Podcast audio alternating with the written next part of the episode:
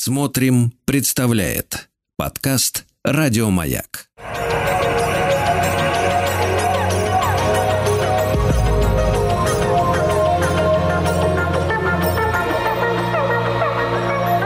Сотворение умира.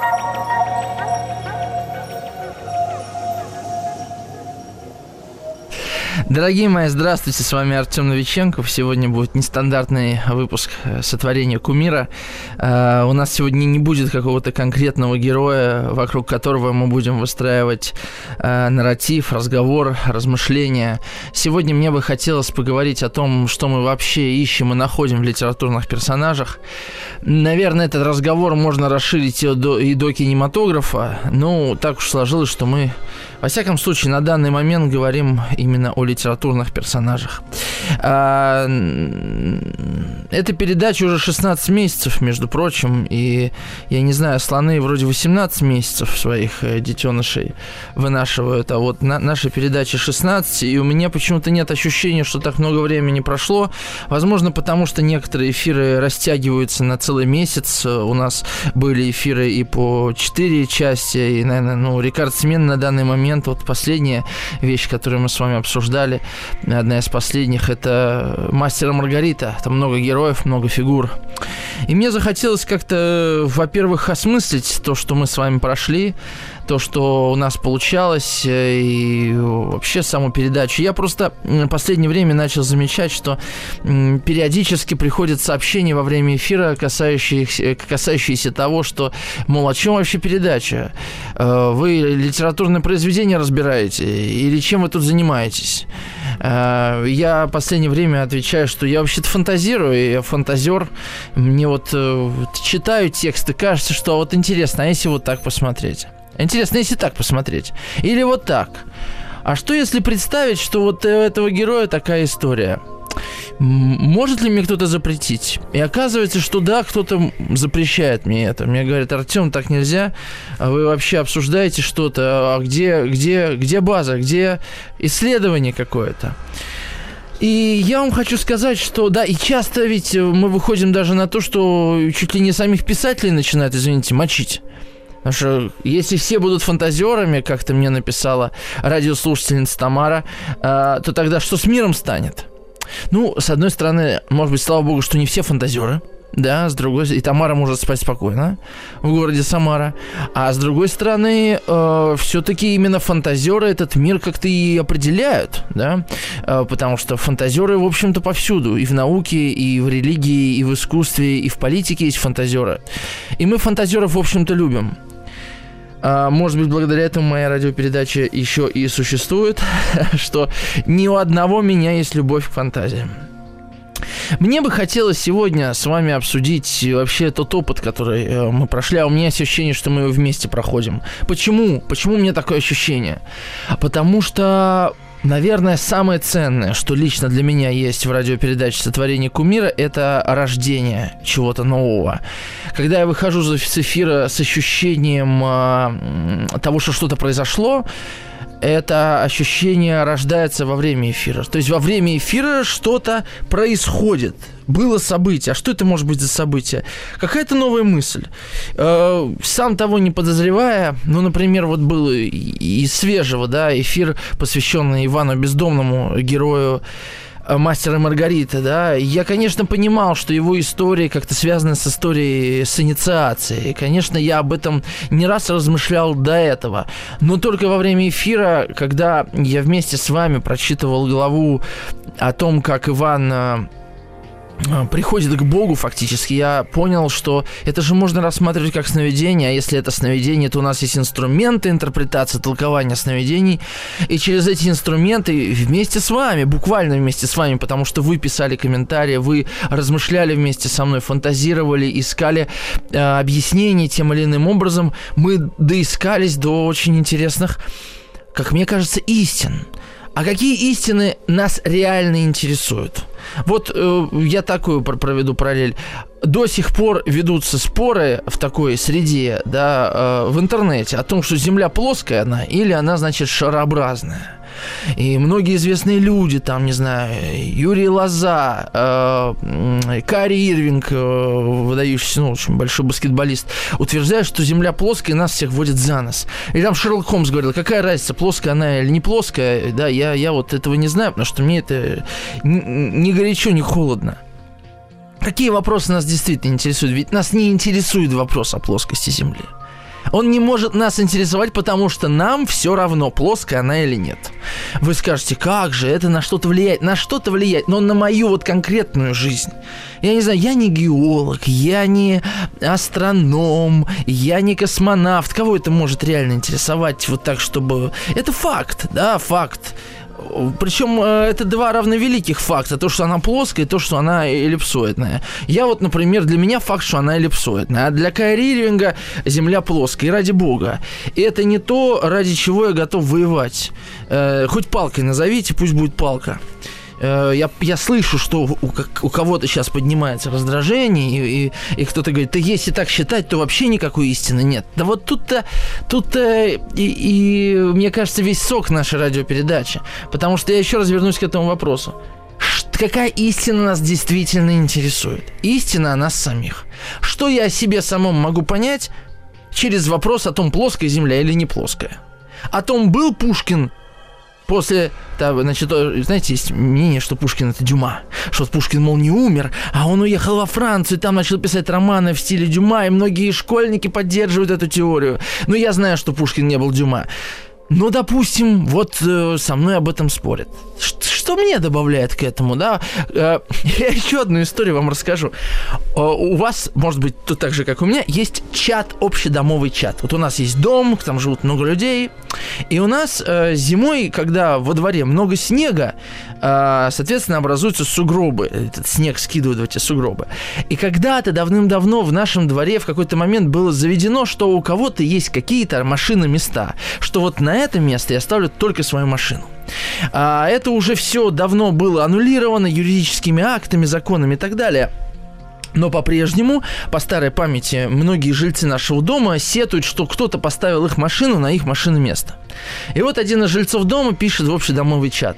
Вот, мол, в дом наехали новые жильцы, и у нас начались проблемы со штукатуркой, с водоснабжением, вод, воды то нет горячей, то нет холодной, э, э, значит, отопление у нас задерживают и так далее. И вот еще и с, машиной, э, с машинным местом тоже путаница, и все из-за новых жильцов. Плюете нам в душу. Вот буквально так слово слово и написал. Вы знаете, я, конечно, не удержался, и я ему написал, как я не помню, кого звали, Сергей Сергей или Алексей или Алексей, скажите, пожалуйста, как так случилось, что машина места стала частью вашей души? И я вообще не хотел его задеть, и он, он как-то мягко мне более-менее ответил, как он сказал, постараюсь повежливее, а, но ведь это и произошло. Как так случилось, что вопрос о машинном месте в под, во дворе а, касается вашей души. То же самое о плоской земле. Да? Иногда людей раздражает, что кто-то может считать не так, как есть на самом деле, как ему кажется как мне кажется, да? Как ты так можешь говорить? Или там иногда я говорю, что мне кажется, литературу в школе стоит сделать э, уроком факультативным. И тут, конечно же, на меня, на меня шквал э, накатывает. Это, это непозволительно так говорить. Литература обязательный предмет, понимаете, да? Но как так случилось, что что-то стало частью тебя? Как это соотносится с твоей истиной о себе? И ведь э, один из ответов, наверное, да, э, на вопрос, который я поставил в заглавии нашего сегодняшнего разговора, разговора. Чего, что мы ищем и находим в литературных персонажах? Мы в них ищем, конечно же, себя и истину о самих себе. И почему Шекспир, Чехов, Данте спустя годы, столетия остаются читаемыми нами, и не просто читаемыми, это же не просто дань традиции. Это же не просто канон, который мы поддерживаем из десятилетия в десятилетие. Ведь люди читают эти книги, и плачут, и смеются, и хотят продолжать, и хотят это перепроживать, и перечитывают, и идут в театр, и смотрят кино на эти сюжеты. Почему? Потому что там содержится какая-то истина о нас. Вероятно, эта истина не уходящая, не приходящая, она постоянна. А, и в этом огромная сила искусства, что оно само того не ведая имеет в нас силу. Я не раз замечал, что в своих радиопередачах а, да, я знаю, что порой мне получается добраться до озвучания какой-то истины о каком-то радиослушателе. Я это знаю. Я знаю просто потому, что мне периодически пишут люди и пишут и благодарят. И для меня это очень важно. А, я знаю, что люди слышат меня. Спасибо вам всем большое. И знаю, что э, часто я добираюсь до, как, до каких-то сердец даже. И для меня это очень ценно. И Э, возможно, в этом одна из моих миссий на, на этой планете, да. Но иногда э, я понимаю, что э, до сердец добираются совсем не те вещи, на которые я ставлю. То есть вы же знаете, у меня такой формат передачи, вот мы что-то текст разбираем, а потом куда-то уносит, какое-то лирическое отступление, я рассказываю историю, ассоциации, какой-то вопрос приходит, да, и даже на уроках в школе, мне кажется, это гораздо важнее того текста, который мы сейчас читаем, гораздо важнее тот разговор, который рождается, э, те чувства, эмоции, переживания, мысли, которые рождаются, вот они гораздо важнее, и глушить их, читая, чтением текста, текста, мне кажется, непозволительно. А иногда же людей раздражает, слушайте, давайте дальше текст читать, а то мы не успеем. А что, куда мы торопимся? Нам так важно прочитать текст или нам важно самими собой поговорить, встретиться с другим человеком? Вот я просто про то, что мне важно, почему у нас такой формат передачи. Наверное, я бы мог быть более продуктивным, да? И, например, там герой нашего времени за сколько передач? Не за три, не за четыре прочитать, да, э, обсудить, а за три, а за два эфира. Все-таки у нас эфир где-то длится 75 минут. Вполне себе достаточно времени, что вот за три эфира, там, три, ну, четыре часа получать, чтобы чтобы успеть всего героя нашего времени. А мне почему-то 5 понадобилось часов. Понимаете, да, о чем я говорю? Потому что гораздо важнее вот этот разговор, то, что рождает текст. Потому что к тексту ты уже ничего не прибавишь, помимо того, что ты в нем прочтешь. А все интерпретации, все обсуждения, рассуждения, диспуты, споры. Это то, что заставляет текст быть живым, не поклоняться ему как памятнику. И в этом, в этом большая сила искусства в том, что текст или любое другое произведение искусства, не меняясь, при этом меняется, потому что меняется наше восприятие, вопросы меняются, исторический, исторический процесс изменяется, прогресс существует технологический, и все это по-другому подсвечивается. Я, например, только в этом году узнал, ну, есть фильм э, «Кабинет доктора Каллигари», э, немецкого режиссера-экспрессиониста Вине, фамилия у него, да, или Вина, Вине. И там история про Самнамбулу, которая под гипнозом убивает людей. А, фильм впечатляющий. Он смотрится даже спустя там 110 лет на одном дыхании. Обалденный триллер. И я в этом году узнаю, что оказывается под гипнозом человек не способен совершить самоубийство. И что ж теперь? Значит, и судя по тому, что это невозможно, и фильм, значит, нельзя теперь смотреть. Неправда это? Да нет, оказывается, нам все равно на факты все равно Земля будет плоская. Мы же читаем Данта, а Данте жил в понимании того, что э, ну, он жил в Птолемеевой картине мира, где Земля была центром мироздания. Что теперь, это что-то убыло от Данте? И вообще, кого интересует война белых гвельфов и черных, война гибелинов и гвельфов? Кому какое до этого дело? Нам гораздо важнее, что человек приходит к истине о самом себе, обнаружив себя в призрачном лесу и потерявшись в 35-летие собственной жизни и не понять ему уже, зачем он живет, для чего и, господи, на что он потратил последние лет 10. Вот это нам интересно. И, и, и об этом стоит разговаривать. А литературоведение здесь нам помогает только косвенно. Поэтому мне не хочется душить наши эфиры вот литературоведением, разбором всяких э, отсылок, реминисценций, аллюзий. Раньше я очень это любил, честно вам скажу. Именно поэтому мне очень нравился Набоков потому что он давал огромный простор для того, чтобы интерпретировать тексты, разбирать детали, отсылки, узоры, которые он чертил там, да, вот ананас тут встречается в Лолите, а еще в Лолите здесь встречается ананасовый сок, а еще ананас есть в другом романе Набокова, а что значит ананас для Набокова? Я не шучу, ведь набоковеды многие занимаются этими да, расследованиями буквально. Это детективная история. Образ, как он эволюционирует в творчестве. Просто мне это не очень интересно. В этом смысле я никого не осуждаю нисколько, потому что если человеку интересно, ради бога, для какого-то, не знаю, физика, может быть, даже для Александра Пушнова, моя радиопередача, где я болтаю о текстах, покажется блажью. Почему нет? Это очень странно. Это очень странно, и вроде читаешь текст, потом с людьми что-то обсуждаешь. Ну, согласитесь, э, без этого можно прожить. Так вот, и я к тому, что я к тому, что э, герой э, да, то, то, на что я ставлю, я об этом говорил, не всегда играет. И мне пишут, и говорят, Артем, спасибо вот за это, это. А я понимаю, что эту фразу я вообще обронил как-то не попадя. И я уже едва ее помню. И как, как ты ее так сказал невзначай, понимаете? У меня там что-то было такое патетическое, высокое, я там рассказывал, как правильно жить и как неправильно, или там очень аккуратно об этом говорил. А оказывается, что самое ценное вот для этого человека было то, что я бронил эту фразу. Вот это удивительно, понимаете? Что мы, а, когда мажем широкими мазками, детали оказываются важнее основных образов на полотне. Как мне кажется, да, художник создает текст. Ну, я не знаю, э, мертвые души, например, да, вот ему кажется, вот это самое важное в нем. А вот Повелитель мух. Повелитель мух, отличный пример Голдинга, не знаю, вероятно, когда-нибудь мы до него доберемся. А, вот пример такого текста. Голдинг написал текст этот, а потом всю свою жизнь от него открещивался, потому что он не хотел, чтобы именно текст этот, да, Повелитель Мух, был лицом его творчества. Он ничего не мог с этим сделать.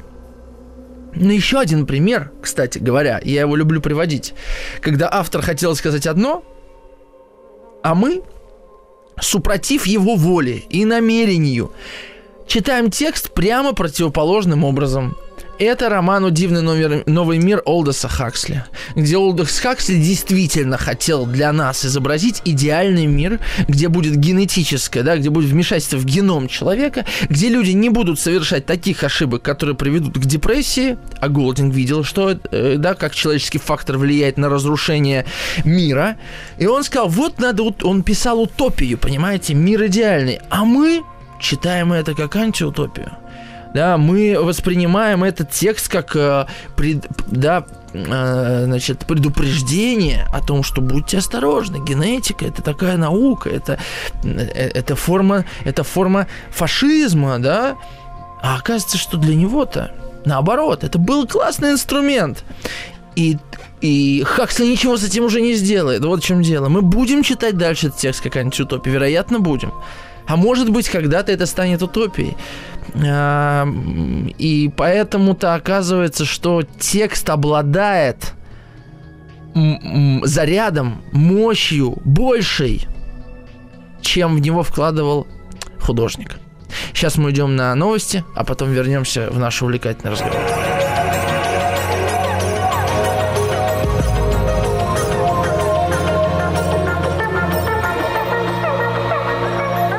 Сотворение кумира.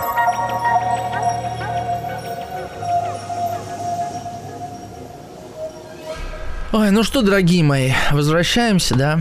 Эм, я такую, я, я просто вот сейчас понял, что я такую провел параллель.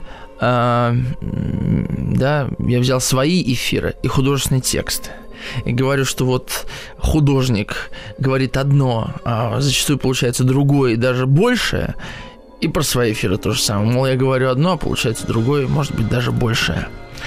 А, так и есть, так и есть. Я, честно э, вам скажу, я отношусь к э, работе на радио как к творчеству.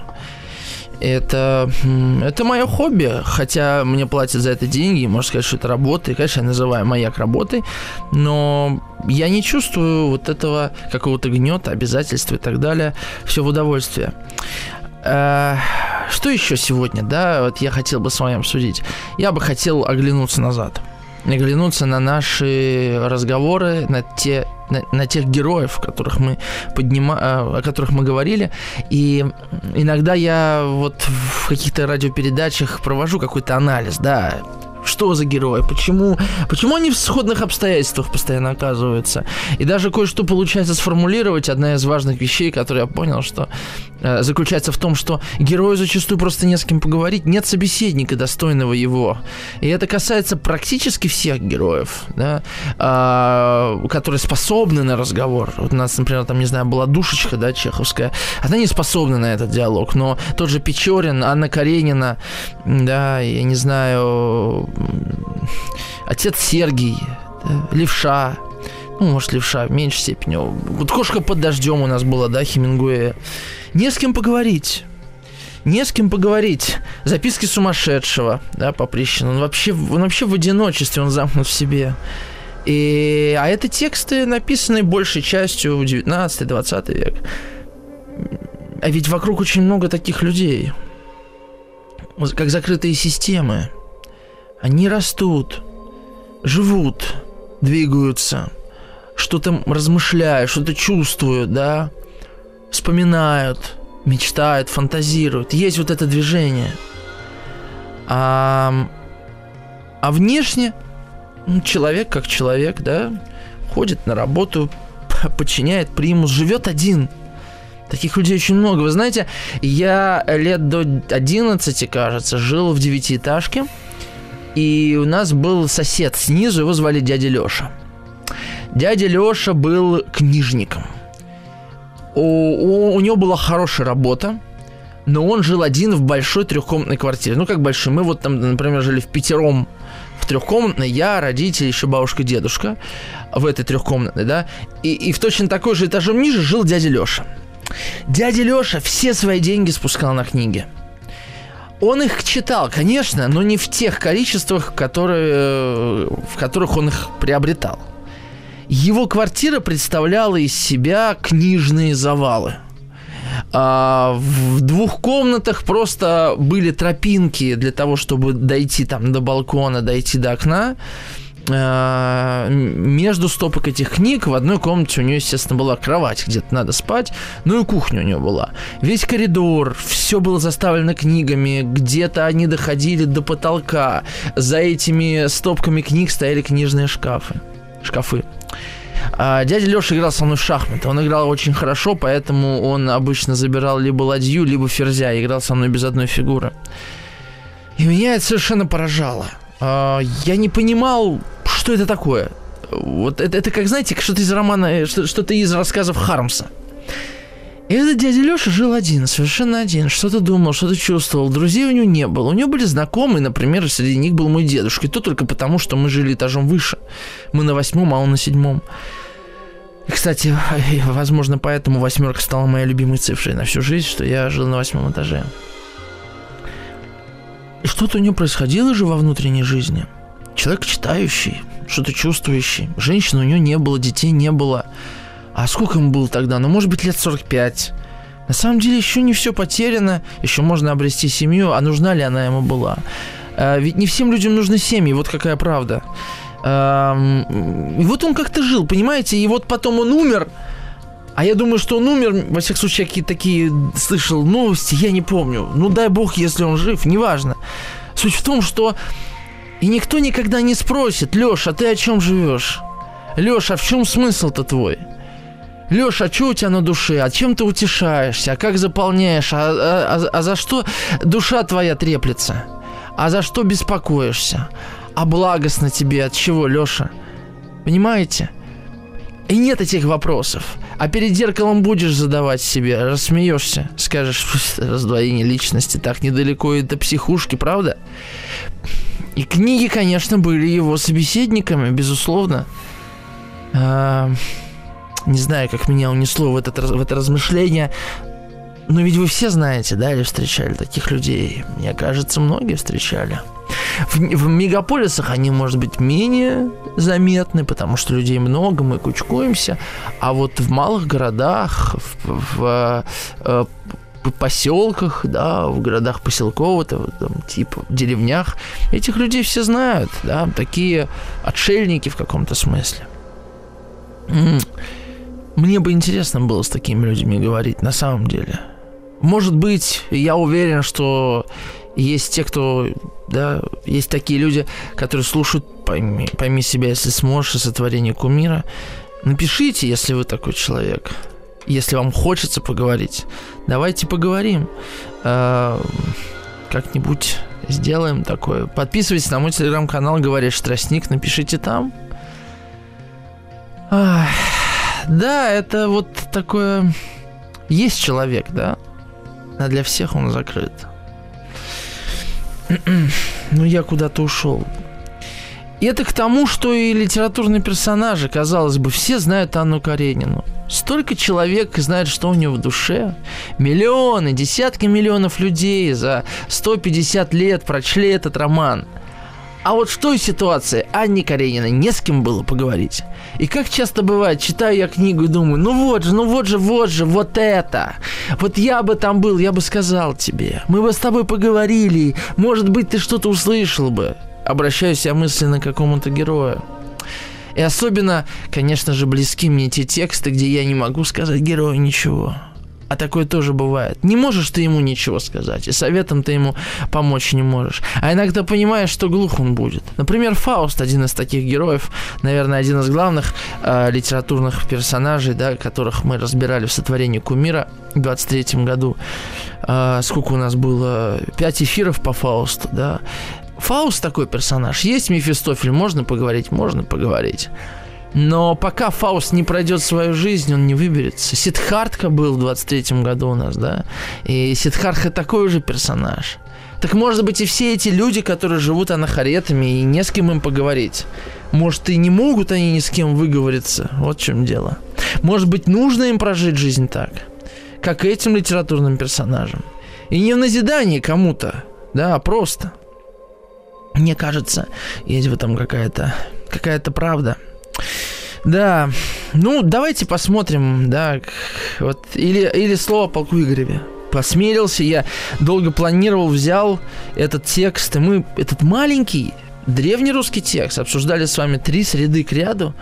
И отлично обсудили. Мне даже как-то написали молодые ребята, хореограф, которая делала, она делала спектакль иммерсивный по слову полку Игорю. Представьте себе, и мне написали, встретились со мной, спросили, я что-то подсказал по тексту, что, о чем, как про какую драматургию поговорили. Удивительный узор, да, записал эфир по слову полку Игоря, кто-то его послушал и откликнулся. Понимаете, вот это удивительно, а я и никогда не думал, что так может быть, что кому-то нужен будет текст. А я помню, у нас были интересные разговоры о нем. Но сейчас мы идем на короткую рекламу, да, а, и вернемся еще на маленький кусочек.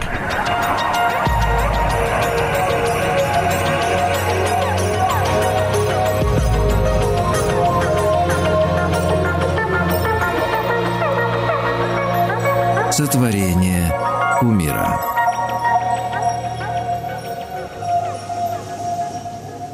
Да, а, мы возвращаемся. Я, у меня перед глазами список эфиров сотворения Кумира.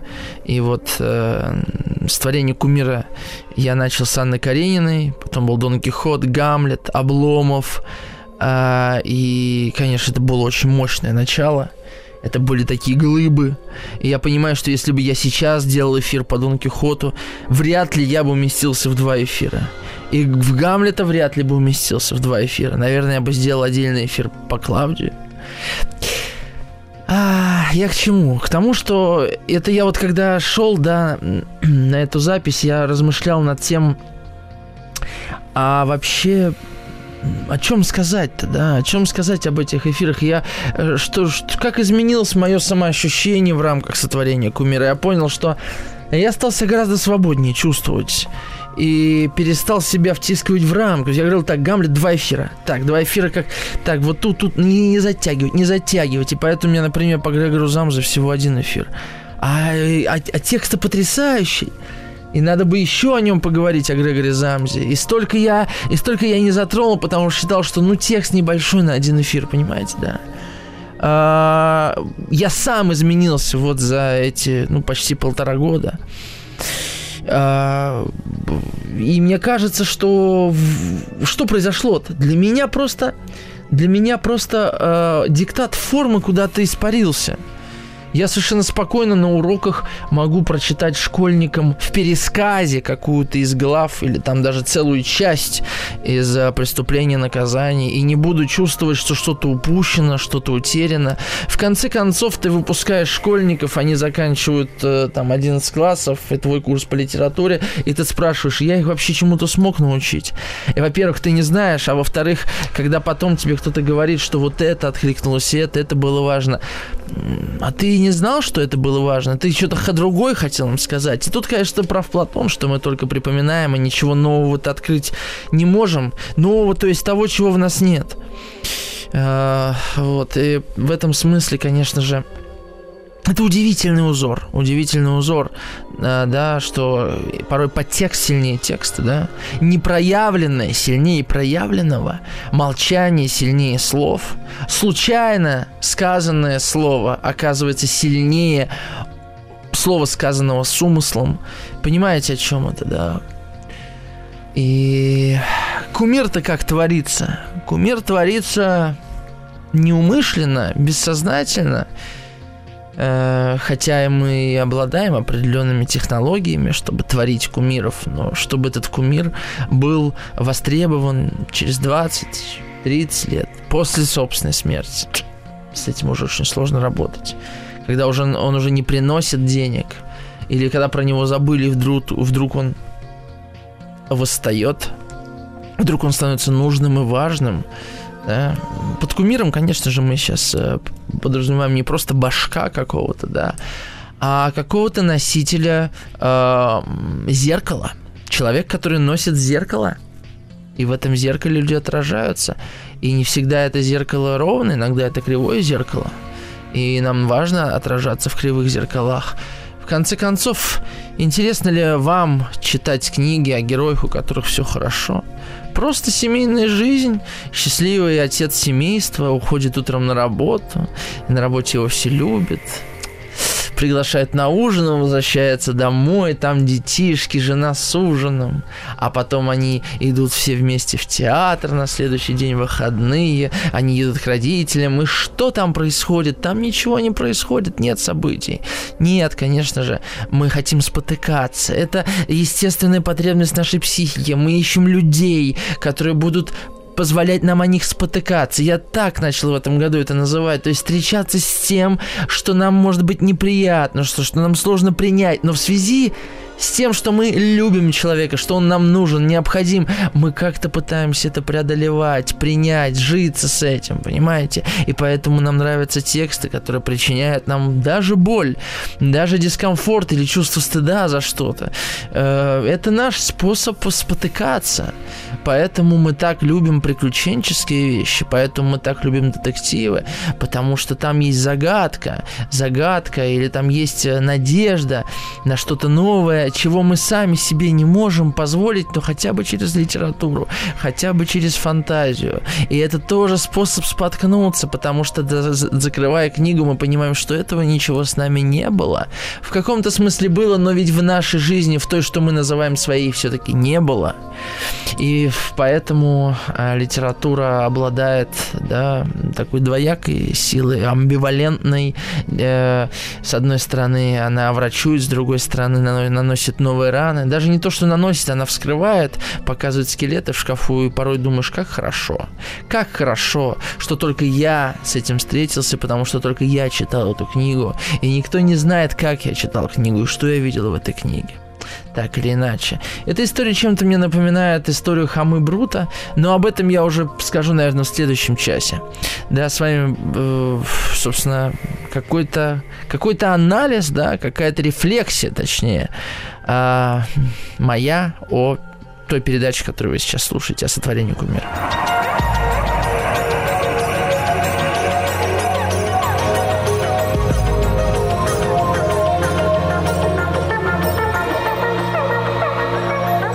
Сотворение умира. Ну что, дорогие мои, я возвращаюсь. С вами Артем Новиченков. А, и сегодня у нас такой эфир осмысляющий все другие эфиры. Мне захотелось его сделать как некая пауза. Мне кажется, мы идем очень динамично по волнам мировой литературы. Я не могу сказать, что на моей памяти есть какой-то эфир, который не удался. Вот пойми себя, если сможешь. А, порой с, Владом мы терпим неудачи, мы это знаем. А, когда складываются какие-то ожидания, ты думаешь, что будет классно, а никак не получается вывести гостя на откровение. А иногда нам кажется, что вот эта тема нам с Ладом будет интересна, и мы начинаем о ней говорить, а что-то не получается, не происходит магии.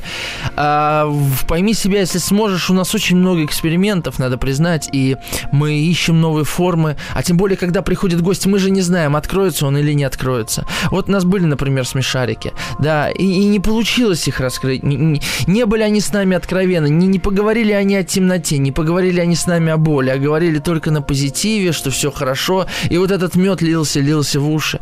Понимаете, да, о чем я говорю? Я не говорю о том, что откровенно это всегда больное, я говорю о том, что откровенно это всегда правдивое, а этого-то мне и хочется, пойми себя, если сможешь. А вот сотворение кумира все более контролируемо, как ни странно, хотя у нас довольно свободный формат разговора и дискуссии. Почему контролируемо? Потому что я знаю текст, который мы будем читать, да, и, и есть определенная зона свободы, в которой рождаются новые мысли, у меня рождаются новые мысли у вас от моих вопросов.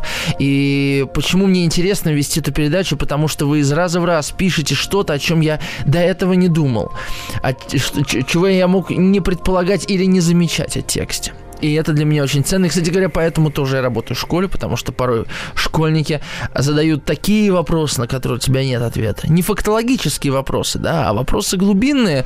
И иногда даже сами того не зная говорят, а потом я переспрашиваю, послушай, ты понимаешь, что ты сказал? А он мне отвечает, а что я сказал? Я уже не помню, что я сказал. Как будто бы не он, да, спрашивал меня. Не он высказывал свое мнение, а что-то через него высказалось, и он мгновенно забыл. Это удивительно. Вот. И поэтому сегодня, не поэтому вообще, да, сегодня мне хочется как-то посмотреть на сотворение кумира со стороны, а, вспомнить э, эфиры, которые до этого были, составить некий такой дайджест, да, составить дайджест. Ну, во-первых, есть эфиры, которые э, содержат в себе э, множество героев, содержат в себе э, такие разноплановые приключения героя, которые невозможно запихну, запихнуть в одну радиопередачу. Поэтому мы о Фаусте говорим раз, и два, и три, и четыре, потому что это четыре разных Фауста, да. А бывают тексты маленькие, и они в силу своего размера не могут э, быть распространены, может быть, на два эфира, хотя о студенте Чехова, а это был, наверное, один из лучших эфиров э, сотворения Кумира, я бы мог говорить еще один эфир. Э, я вспоминаю и вещи абсолютно экспериментальные для меня, то есть вещи, о которых я никогда нигде не говорил, не читал лекций и не работал над ними в школе. Один из таких текстов это э, «Зона» стихотворения Гийома Аполлинера. Это... Что же это еще было? Я вот просто смотрю этот список. Черный человек Сергея Есенина. Я не помню, может быть, я в школе его разбирал, но я совершенно по-новому э, этот текст э, открыл для себя. Это совершенно точно 20 сонетов э, Марии Стюарт. Я никогда этот текст не разбирал. И что еще? Вот, вот смотрю, смотрю, смотрю наш список. Что-то очень знакомое, конечно, было. Э, Кот Мур, да, это вот в феврале я э, разбирал Кота Мура. И про Крейслера, например, я не делал эфир, да, про Катамура сделал, а мог бы про, про Крейслера сделать эфир. Это же, да, двусоставный, двуплановый э, роман. Я никогда о Коте не говорил, и, возможно, никогда больше нигде говорить не буду, понимаете, что удивительно. Э, и, наверное, один из таких э, важных для меня эфиров, э, это эфир первой смелости для меня был, это эфир о Прометее прикованном, потому что вот этот был февральский выпуск о Прометее. До него я брал тексты всем известные, мне очень хорошо знакомые, потому что я читал лекции по Ане Карениной, я читал лекции по Дон Кихоту, я много раз читал лекции по Гамлету, Обломова я лекции по нему читал, и в школе его изучал. Естественно, и Чичиков, и Гэтсби, и Демон Лермонтов, это все было для меня очень знакомо, глубоко, может быть, понятно, да. А вот Прометей просто мне захотелось, да. Я не знаю, много ли людей послушали эфир а, по э, э этой трагедии. Но это оказалось неважно. И я сделал этот эфир и понял, что вау, Оказывается, и вот тогда-то и зародилась, э, зародился этот дискурс, о котором я говорю, дискурс о фантазии. А, потому что что такое взять малознакомый текст? Это же, это же абсолютная игра. Я часто в школе так делаю. Э, или просто беру какого-то поэта и говорю, давайте вот какое-то стихотворение. Какая страница? Мне говорят, 68-я страница. Открываю, говорю, вот стихотворение, давайте попробуем его разобрать. И, и оказывается, что ты вместе с учениками э, сейчас на равных, на равных. У тебя нет никаких там литературоведческих знаний об этом тексте, у тебя нет опыта прочтения этого текста. Ты совершенно свежим взглядом на него смотришь. И я взял Прометея Прикованного, и я начал в нем разбираться. Я, я обратил на него внимание в моменте. И этот текст открылся мне, этот текст э, позволил мне фантазировать о нем, позволил доискиваться до истины, самостоятельно доискиваться. И вот это очень важно. То же самое у меня произошло и с э, Хамой Брутом, с Хамой Брутом, потому что, наверное, это один из лучших эфиров тоже сотворения кумира, э, потому что там внезапно, вот я перед эфиром, когда перечитывал текст, день в день практически, в ночь перед эфиром, я, кажется, перечитывал текст, я вдруг нашел к нему ключ, и меня это совершенно поразило. И я подумал, неужели это так? Неужели в этом тексте есть какой-то не то что подтекст, а сакральный смысл, да, магический смысл? Связанные с борьбой света и тьмы, связанные с э, тайными, сакральными знаниями. Э, и, в общем-то, вот, да, это книга Ви. Я сделал по нему эфир, и я знаю, что многих это поразило. Можно ли считать это моим литературоведческим открытием, я не знаю.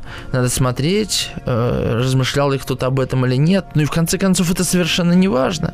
Совершенно не важно. И меня спрашивают, Артем, вы филолог? А у меня нет филологического образования. А может быть вы литературовед? А что такое назваться литературоведом? Есть ли у меня статьи по лит... литературоведческие? Нет у меня статей литературоведческих. Может я выступаю на каких-то конференциях, и на конференциях не выступаю. Может быть я закончил какой-то гуманитарный вуз, ну журфак, что же, я литературовед после этого. Я просто писал диплом по Джону Максвеллу Кудзее. Вот тоже интересная история, это тоже моя история. Я выбрал писателя, который мне очень нравился, он до сих пор мне нравится. Один из крупнейших писателей современности конца 20-21 века, Джон Максвелл Кудзея. Он целиком и полностью переведен на русский. В 23 году перевели два его текста, которые до этого момента были не переведенными. Представьте себе. Нобелевский лауреат, дважды лауреат Букеровской премии, и про него крайне мало кто знает, и при этом его продолжают переводить и издавать. То есть есть какие-то люди заинтересованные в нем, и я ни разу ни, о нем не читал лекций. Я ни разу не делал сотворение кумира о нем. Почему? Вы спросите меня, почему? А я сделаю в 24 году. Конечно же, я сделаю эфир по Джону Максвеллу Кудзее. И на самом деле у меня было сегодня в планах э, что-то вам пообещать. Не то, что даже пообещать, да, а вот как-то распланировать. Что мне хотелось бы в следующем году сделать, о чем хотелось бы поговорить. Я точно обещал по прыгунью Чехова.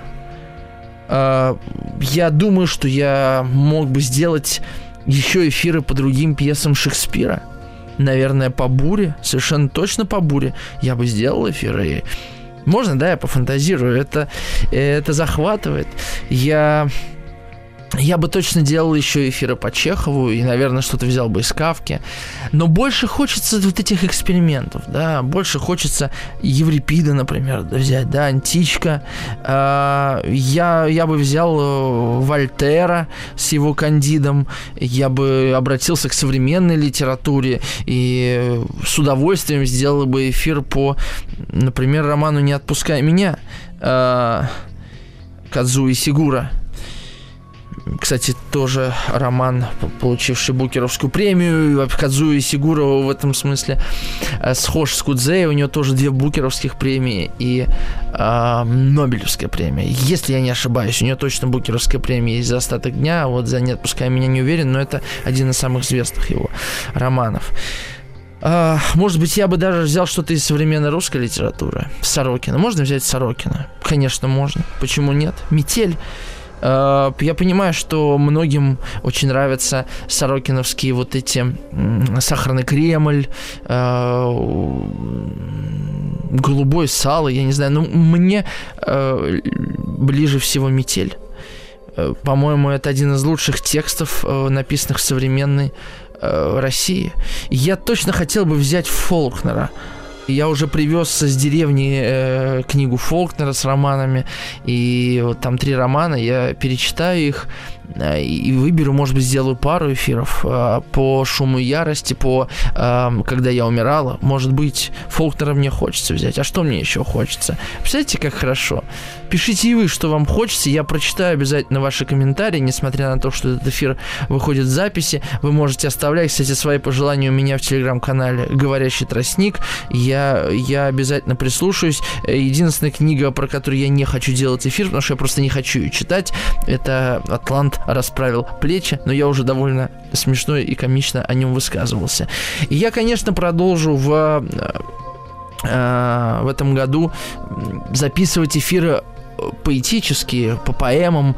Я обязательно сделаю по Ахматовой. Э, я обязательно сделаю по Пастернаку, по, по, по большим текстам. Вот. Может быть, я возьму что-то более экспериментальное. Я уже давно хочу сделать эфир по бесплодной земле Томаса Стернза, Эллиота. Э, мне кажется, что у нас уже сложился какой-то разговор доверительный, да, и мне почему-то кажется, что если я возьму текст мало знакомый, вы все равно же ведь будете слушать, да, и все равно готовы будете обсуждать, потому что, мне кажется, вы понимаете, что не так важно, какой текст, а, сколько важен разговор вокруг этого текста. А, а что из русской классики? Что можно взять еще из русской классики? Я совершенно точно сделаю эфиры по 12 блока. Я уже несколько месяцев ношу его под сердцем и все никак это не реализую. Благо, благо есть о чем поговорить. Да, э, я точно хотел бы сделать по игре в бисер. Игра в бисер. А, есть тексты, которые не могут э, стать частью, пойми, вот, э, сотворения кумира в силу своего масштаба.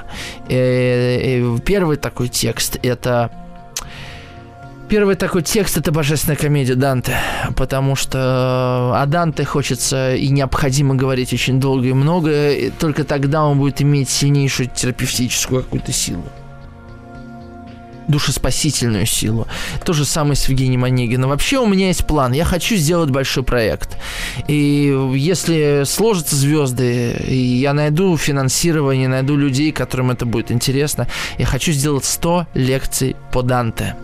По 100 песням Данте. 100 лекций, включающих в себя еще и разговор об этом тексте с какой-то аудиторией. В идеале, чтобы это были живые лекции. Хотелось бы это сделать. И другой такой текст это Евгений Онегин. Потому что, конечно, можно сделать эфир по Онегину, можно сделать эфир по Татьяне, можно туда добавить Ларина, можно это сделать в рамках сотворения кумира, но сам этот текст настолько многоуровневый, многосоставный, многослойный, что им хочется наслаждаться – хочется углубляться. А, одну строфу читать по 10-20 минут.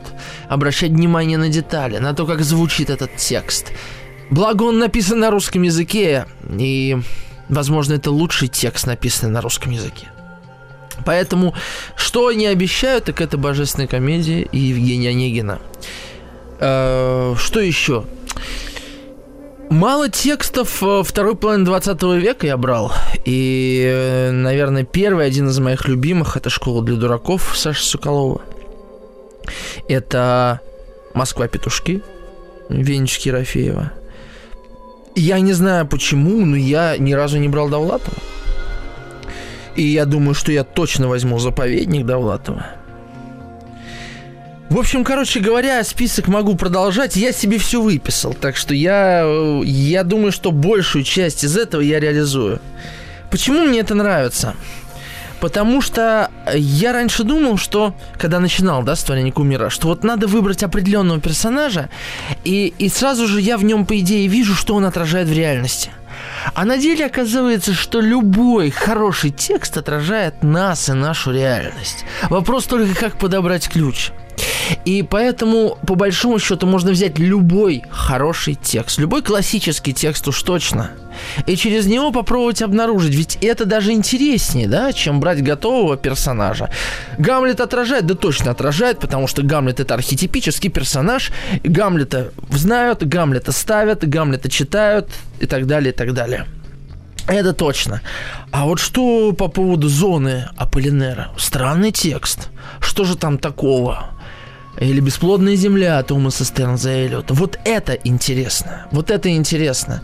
Потому что это, это же ведь разговор о тексте. Я говорю, любой текст. Так я думаю, что и роман Дарьи Донцовой, если взять, если осмелиться прочитать роман Дарьи Донцовой и обсудить у нас в эфире, мы, божечки, на какие вопросы мы только с вами не выйдем. Потому что, понимаете, что интересно? Ведь э, зачастую важен не столько феномен какой-то, как то, что его создает. Ну, например, выходит какой-то сериал, и все его смотрят.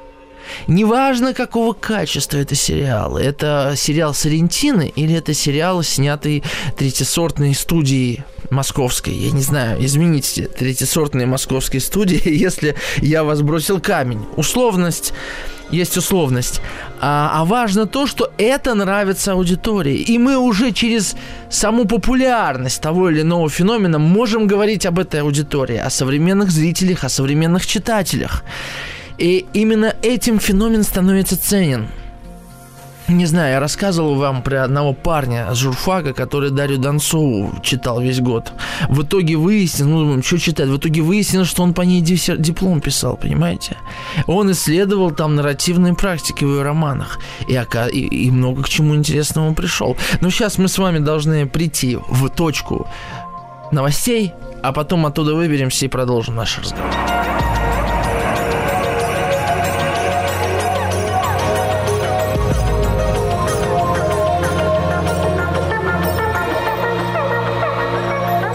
Сотворение умира. Ну что, да, возвращаемся. Э, пофантазировали о том, что хотим делать, да, а посмотрели на то, что было сделано. Кстати говоря, я вот, э, я все листаю список наших эфиров, я вообще ничего не сказал об отце Сергии. А, ведь я, я из раза в раз говорю, вот хотелось бы сделать эфир а, по повести Толстого «Смерть Ивана Ильича». Вот хотелось бы, вот и никак не сделаю, как будто откладываю. Я себе запишу «Смерть Ивана Ильича». Один из моих любимых, главных текстов у Толстого. В каком-то смысле этот текст э, что-то во мне пробудил в критический момент. А, ведь э, для Толстого одна из главных тем была а, забвение человека, забытие о себе самом. Угу. И Пушкин, Пушкина, знаете, я уже много раз брал Пушкина, мне кажется. Я точно брал Пиковую даму, я точно брал Моцарт и Сальери, если я не ошибаюсь. Но ведь Пушкина можно брать любую вещь. В общем, фантазировать можно много. И я это себе позволяю, как вы видите. Но вернемся к нашему главному вопросу. Что мы ищем и находим в литературных персонажах, помимо истины о себе? Что еще?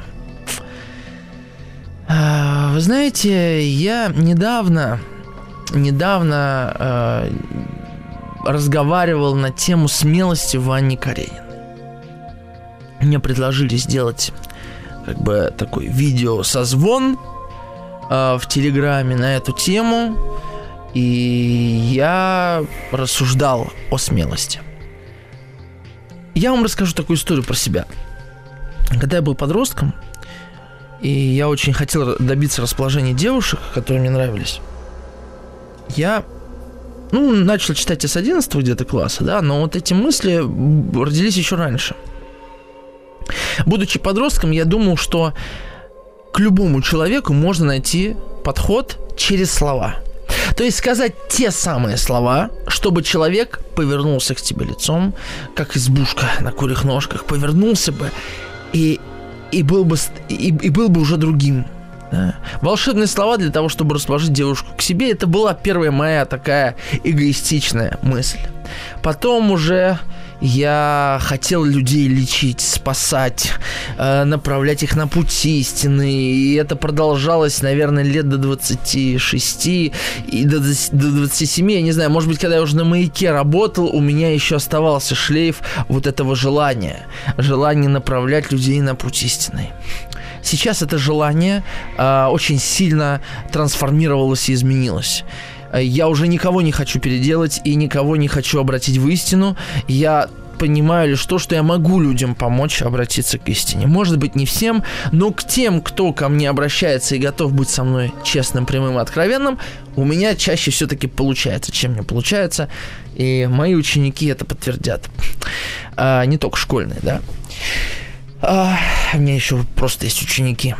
И я, я думал о том, что вот эти слова, они способны, эм, они способны приблизить человека к истине. И вот мы с вами каждый раз, читая литературное произведение, художественное, любое, с чем на самом деле сталкиваемся? Мы сталкиваемся с вами с размышлениями, с мышлением конкретного человека – конкретного Александра Сергеевича Пушкина, конкретного Джерома Клапки Джерома, конкретного Чарльза Дарвина Диккенса, да? С его конкретным мышлением и представлением о том, что такое любовь и ненависть, зависть, ревность, о том, что такое обида и скорбь и так далее. То, как он это воспринимает. Мы с вами читаем о, о ревности у Пастернака, она одна. Кстати, доктор Живаго себе запишу тоже все никак не решусь на этот текст, да. У Пастернака она одна ревность, у Лермонтова она другая. Простились мы, но твой портрет, вот это стихотворение, расстались мы, но твой портрет я на груди своей ношу. Э, это же про ревность. И, или я вас любил еще, и любовь еще быть может. Или там Бродский, один из сонетов к Марии Стюарт. Это, это все разные типы ревности. И получается, что каждый раз мы сталкиваемся с какими-то словами. Слова, слова, слова, как писал Гамлет. Что мы ищем? Да? Мы ищем отражение узора. Не только в героях. Мы ищем отражение узора в речи. А, недавно у меня произошел такой разговор. Не буду говорить с кем. Мне нельзя говорить с кем. Значит, разговор был следующий. Эта женщина мне говорит. Знаешь, я очень э, часто попадаю в ситуацию паники. Какая-то неурядица, я уже себе накручиваю, накручиваю, накручиваю, и такие, и такие, чуть ли не до тюрьмы себе накручиваю. А потом оказывается, что проблемы никакой вообще не было, и это просто была моя тревога э, очень сильная. И я, говорит, только потом поняла, откуда она. Она э, связано с тем, что в детстве меня мама с папой постоянно отправляли в деревню к бабушке. И я проводила там 4 месяца где-то. И зимой они меня периодически не отправляли. А сами они со мной общались немного. И я с этой бабушкой очень много разговаривал. А бабушка моя, говорит мне эта женщина, жутко тревожная. И она постоянно себе накручивала и была очень мнительной. И я просто через общение с ней – попала в ее мышление, по большому счету. И очень сложно теперь мне, уже взрослой женщине, состоявшейся с семьей, с ребенком, выбраться из этого мышления. Понимаете? Следовательно, каждый раз, когда мы читаем книгу любого автора, мы попадаем в его мышление. Представьте себе читать только Достоевского. Представьте себе. Я никому, наверное, этого не посоветовал бы если вы слабы, да, если ваше мышление не способно осмыслять другое, да, другого, то, конечно, в этом есть особая опасность. Делать даже, понимаете, да, у нас есть закон, там 18 плюс, литература запрещена, это мы не сдаем, это инагент и так далее. Но главная опасность не в том, что написано, а как это написано – и часто люди этого никак не поймут, что форма куда важнее содержания, потому что мы все время запрещаем содержание, а форма несет гораздо большую разрушительную и или созидательную а, мощь. И получается, что чтение художественных текстов, погружение в это мышление и размышление об этом мышлении позволяет нам не только успокоиться и утешиться, а на самом деле настраивать собственное мышление через, знаете, говорят, вот зачем читать? И часто дают такой ответ, словарный запас увеличивать нафиг не нужен никому этот словарный запас, потому что вам вашего словарного запаса, скорее всего, хватает. У вас может быть проблемы там в предложении складывать, э, складывать слова так вот, чтобы получалось все органично и красиво. Но слов достаточно. Для общения достаточно слов. Всегда можно слово, сложное слово упростить и заменить чем-то попроще. Говорить не лапидарный, а лаконичный. Или не лаконичный, а краткий и точный. Правильно? Вот э, не а свойственный там, или типичный. Не, ладно, вы меня поняли. И оказывается, что можно с помощью чтения влиять на свое мышление. Вот о чем я хочу сказать. А то, чем мы с вами занимаемся, да, мы же пытаемся вот этот чужой нарратив, чужую историю, мышление героя о себе, о мире осмыслить и примерить на себя, на то, что мы видим, на окружающих, в конце концов, на других людей, на эту реальность. Так что мне кажется, великая миссия радиопередачи «Сотворение кумира», великая миссия нашей радиопередачи – это э, влияние на мышление радиослушателей. Знаете, да, в этом смысле наглости мне не отнимать. Сейчас мы уйдем на короткую рекламу, и у нас будет последний завершающий штрих к сегодняшнему разговору и ни о чем, и обо всем, но в первую очередь о самих себе. Рефлексия и пауза крайне важны в нашем деле.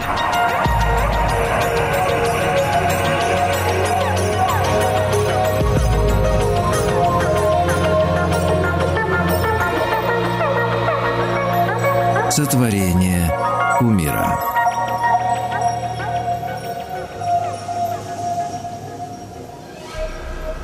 И, наконец, вот у нас осталось 6 минуток, да, о чем мне хотелось бы поговорить.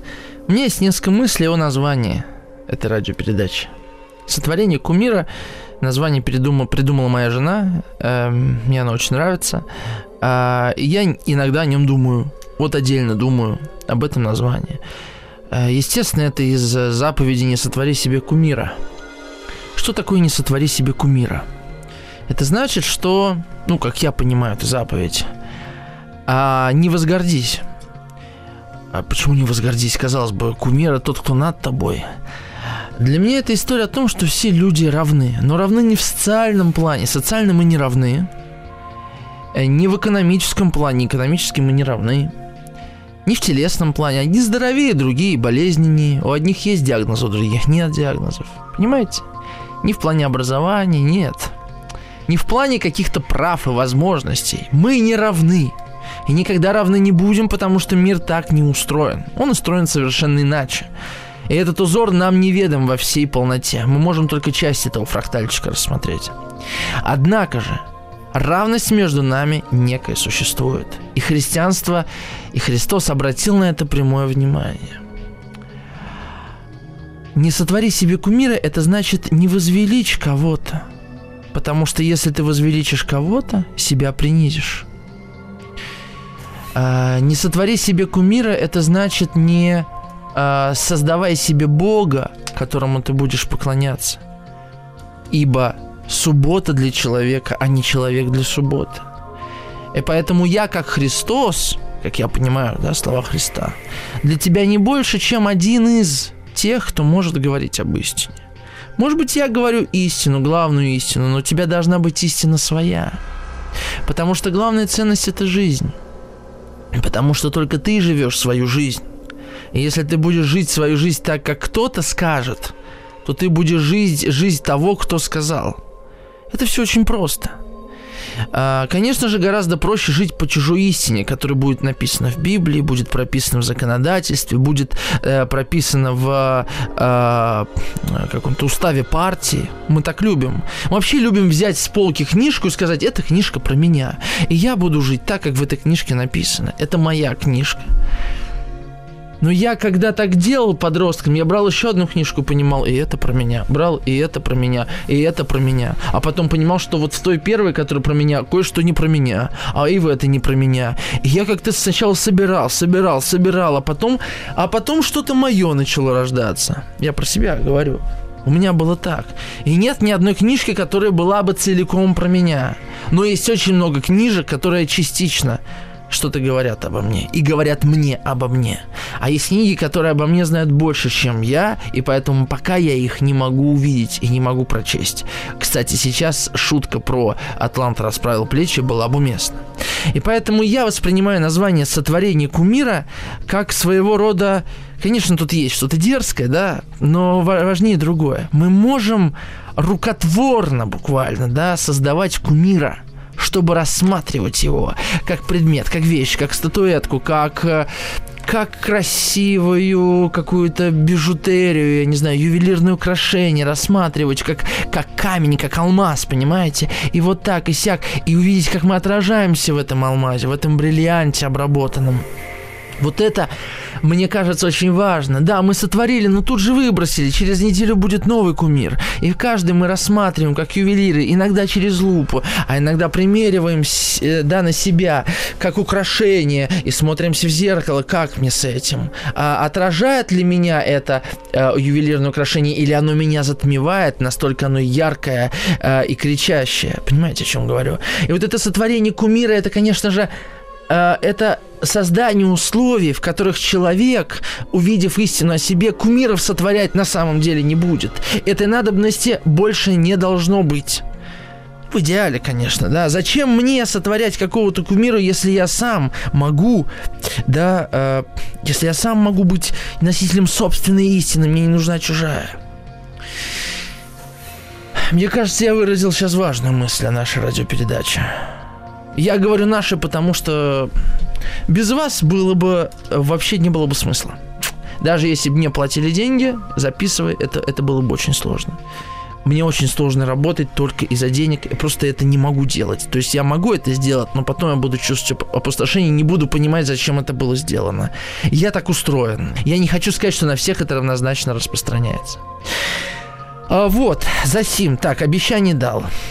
Эфиры, которые были, как-то осмыслил, обсудил слушайте прошлые эфиры. И идея такая, чтобы записывать эти эфиры, включать их в записи, и, и они бы никогда не теряли актуальности, потому что они не, не привязаны к современности, как мне кажется. Может быть, они устареют. Не знаю. Надеюсь, что нет.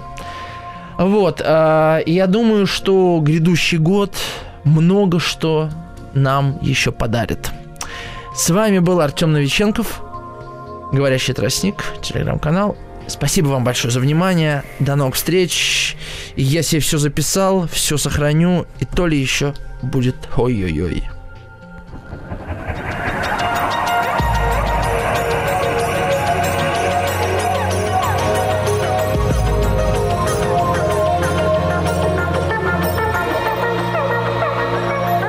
Сотворение умира. Еще больше подкастов «Маяка» насмотрим.